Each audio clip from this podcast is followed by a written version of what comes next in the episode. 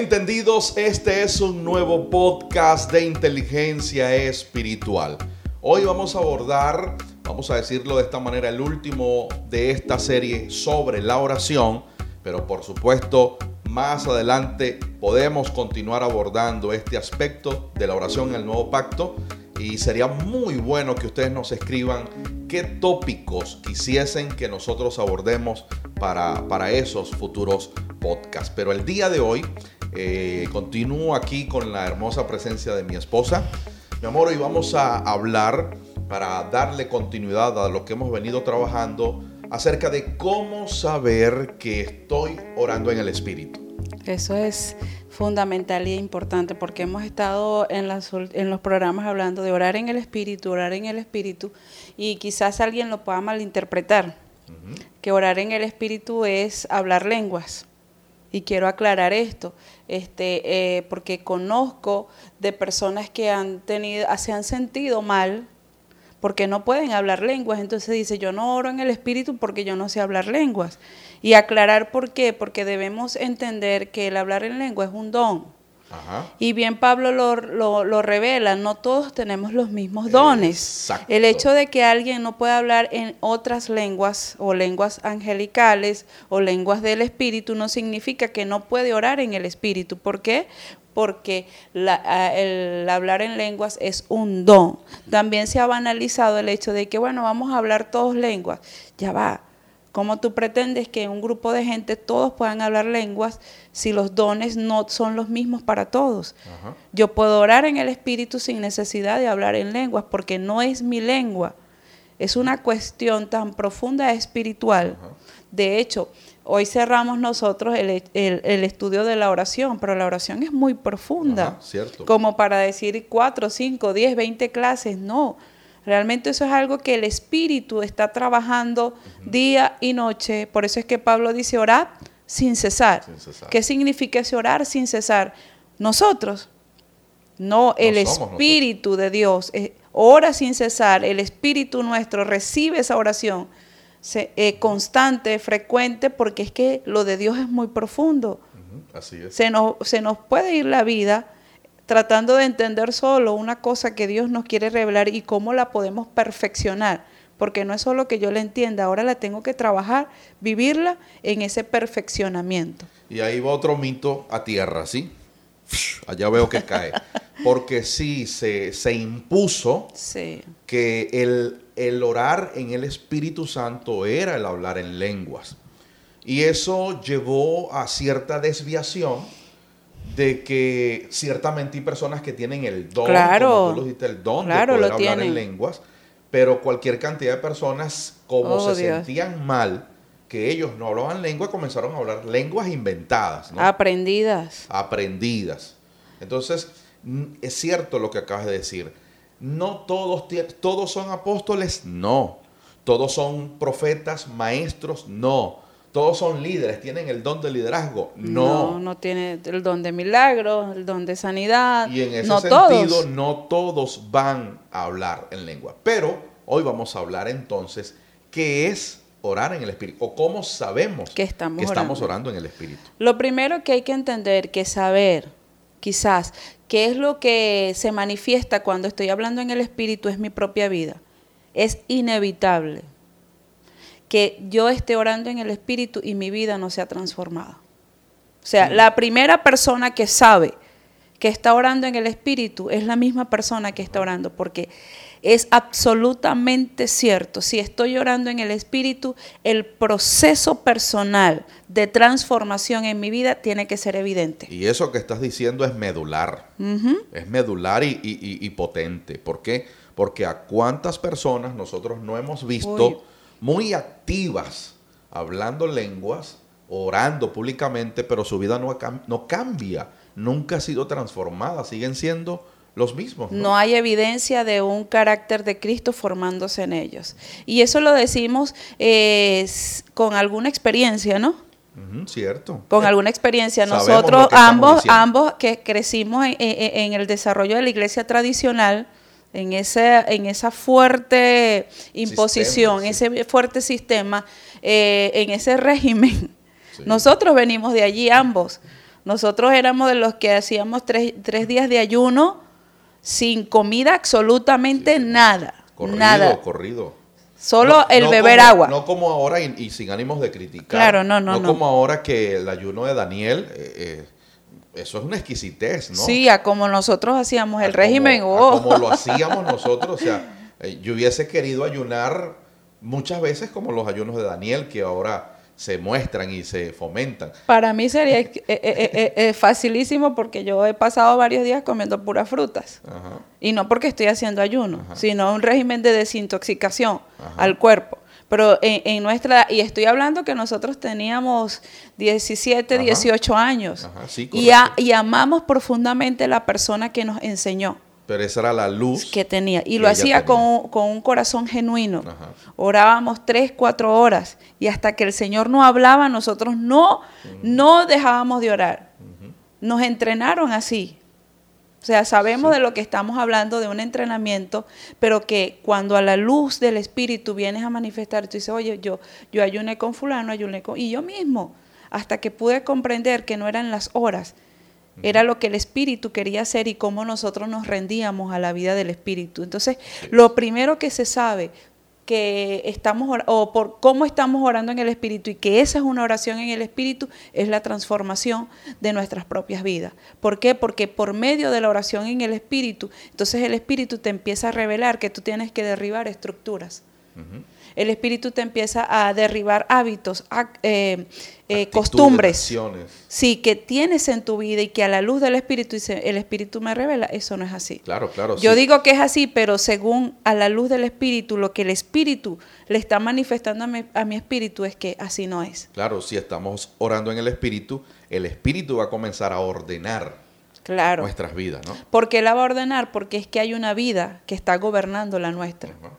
Y esa vida es la vida de Cristo. Entonces, mi vida tiene que entrar al gobierno y a la sujeción de la vida de Cristo, que es la que se va a manifestar.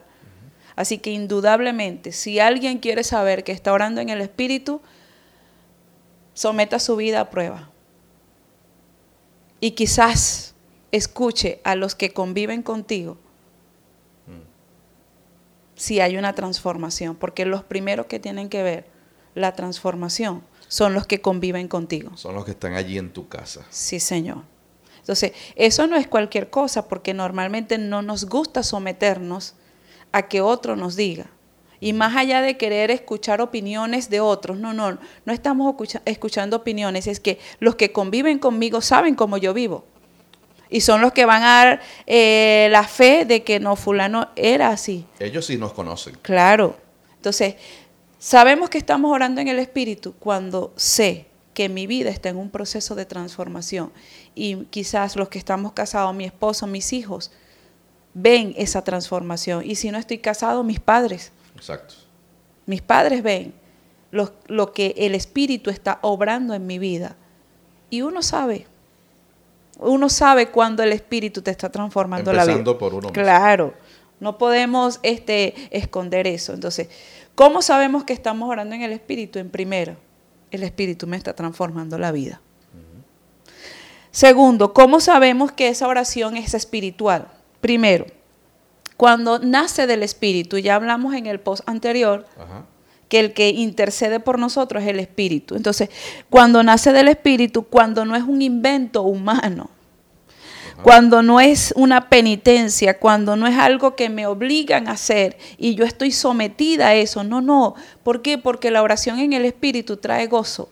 De manera que esas son muy buenas señales para saber qué no es orar en el Espíritu. Sí. Si me están obligando, Ajá. si me lo están imponiendo, si lo hago porque no me queda de otra, ¿sí? O porque estoy inventando.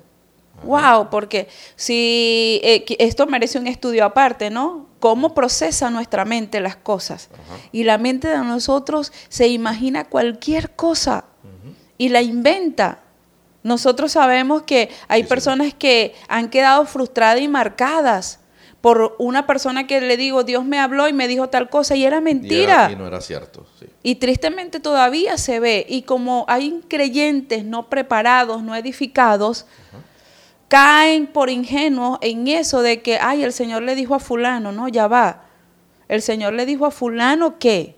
La otra cosa que, que, que se conecta con lo que estás diciendo es la cantidad de profetas, de personas que hablan en nombre de Dios, pero la vida de ellos no da testimonio de que son profetas. Es correcto. Un profeta transformado no da testimonio. Le dan palabra a todo el mundo y su vida es un desastre.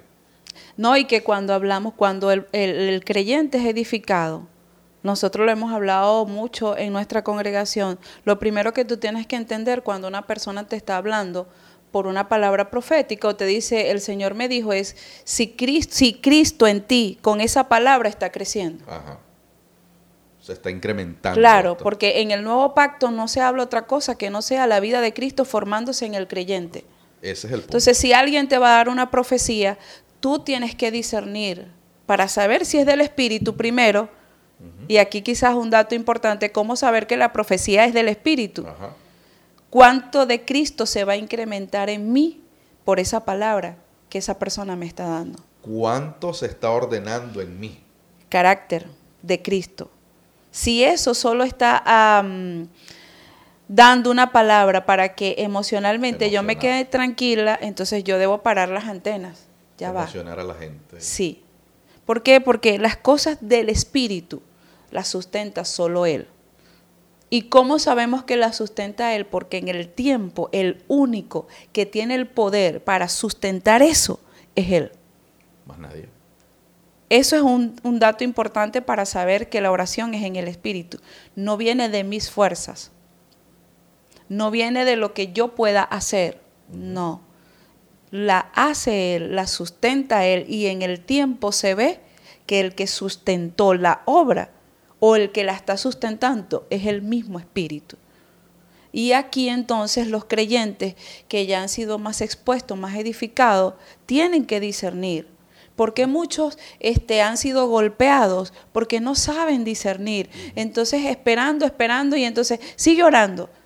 ¿sí? Sigue orando porque Dios va a responder, no importa cuántos años tarde. Exacto, ora hasta que suceda. Hasta que suceda. Entonces las personas quedan frustradas y vale eh, destacar el hecho de que sí hay cosas que Dios va a poder manifestar en el tiempo, pero no es porque yo ore más o porque yo tenga poca fe, es porque Él sabe que nosotros no estamos maduros para que Él termine de manifestar o revelar eso. Lo dice el apóstol Pablo, el niño cuando es niño, aunque es heredero de todo, no tiene la madurez de, de manejar la herencia, tiene que esperar a que sea un hijo maduro para poderle dar, administrar todo lo que le pertenece. No está diciendo que no es hijo.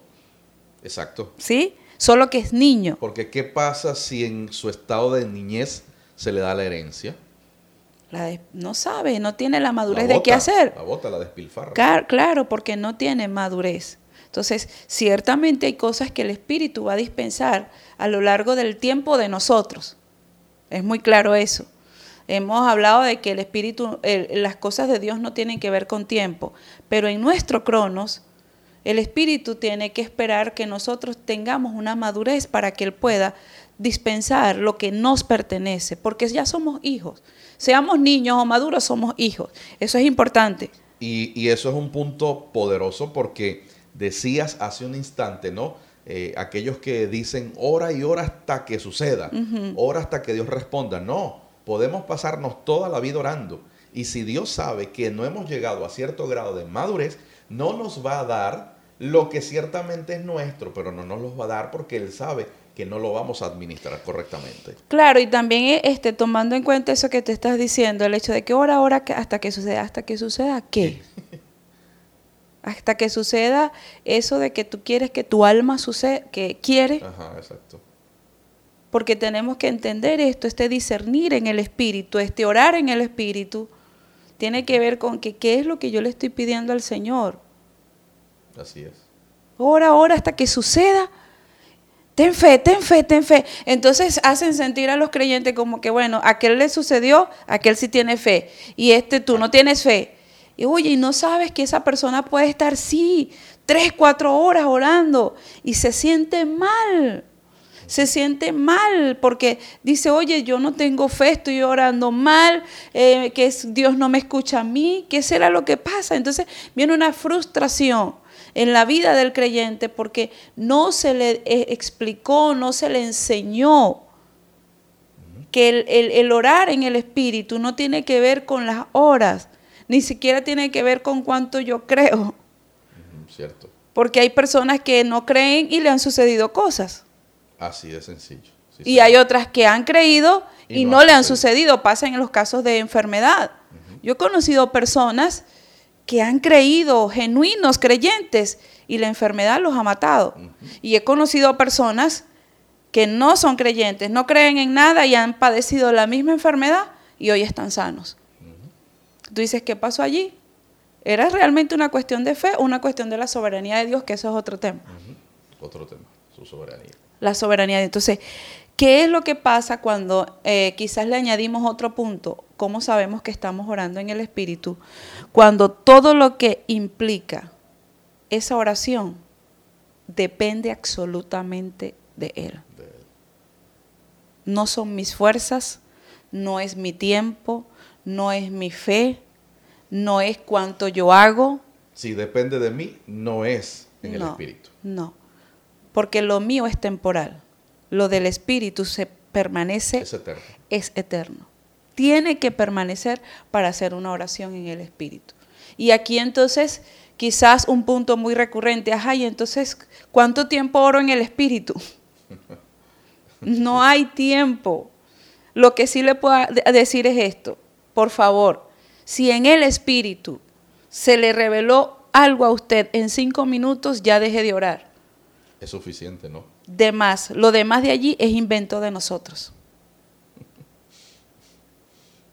Así es. Sí, lo demás que oramos después que el Espíritu nos reveló algo es invento de nosotros. Ya, ya esas horas o esos minutos después de ahí son nulas. Corren, por nuestra cuenta. Sí, son nulas ante la vida espiritual, porque ya es una cuestión de nosotros que como hay una estructura de que si no oras tantas horas, no estás metida o metido realmente con el Señor, entonces me falta, me falta. No, no falta nada.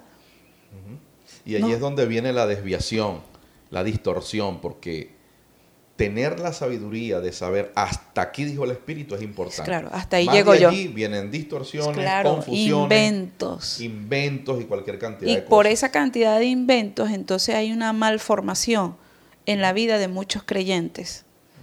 Que muchos se han apartado de la fe porque alguien se puso a inventar. Eso, eso es lamentable y eso es triste. Y otros están dentro de las congregaciones pero están frustrados. Entonces, la verdadera oración en el Espíritu nos convierte en edificadores. La verdadera oración en el Espíritu nos convierte en colaboradores del crecimiento del cuerpo. ¿Por qué? Porque el que está intercediendo constantemente es el Espíritu. Y el Espíritu revelando a nuestras vidas trae iluminación. Y el que tiene iluminación y sabiduría sabe cómo proceder correctamente en la vida del cuerpo, que al final es fundamental. Porque yo puedo ser un individuo orando mucho en el espíritu. Pero si eh, también hay que discernir esto, si lo que yo estoy orando en el espíritu no aporta a la vida del cuerpo, también hay que parar las antenas. Exacto porque mi oración no es solo para edificarme a mí, sino para edificar el cuerpo. No, es una oración egoísta, no, es yo, no es mi familia, es el cuerpo, es el nosotros.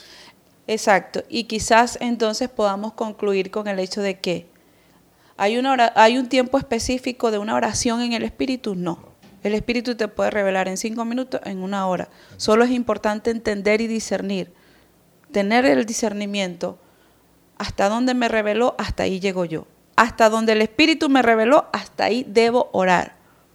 Mm, no sé si quizás alguien tenga que pedir eh, entendimiento para esto, pero es así. Lo demás que se ora después que el Espíritu te reveló es invento de nosotros. Invento nuestro. A menos que sea gracias Señor o, una alabanza en decir, wow, me siento maravillado, me siento agradecido, pero insistir, quiero más, quiero más, ¿quieres más qué? suficiente. ¿Quieres más qué? Con lo que Él dispensa en el momento es, es para lo que tenemos capacidad de entender en ese momento. Y de acuerdo a cómo vayamos madurando, el que sustenta las cosas en el tiempo seguirá dispensando en nuestras vidas lo que Él está intercediendo ante el Padre. Guau, entendidos. ¿Qué tal? Esperamos y confiamos que esto esté sumando y sirva para un mayor incremento de la inteligencia y de lo que es el orar en el nuevo pacto. ¿Cómo me encantaría leerles? Escríbeme, me gustaría leerles y, y, saber qué es lo que está haciendo el Espíritu de Dios en sus vidas a través de todos estos podcast. Te recuerdo que en Facebook, Instagram y YouTube soy arroba Reyes Oficial. Si nos estás viendo en YouTube, suscríbete, activa las notificaciones, la campanita y dale una manito arriba. Ha sido un gusto estar una vez más con todos ustedes. Nos vemos y escuchamos la próxima. Hasta entonces.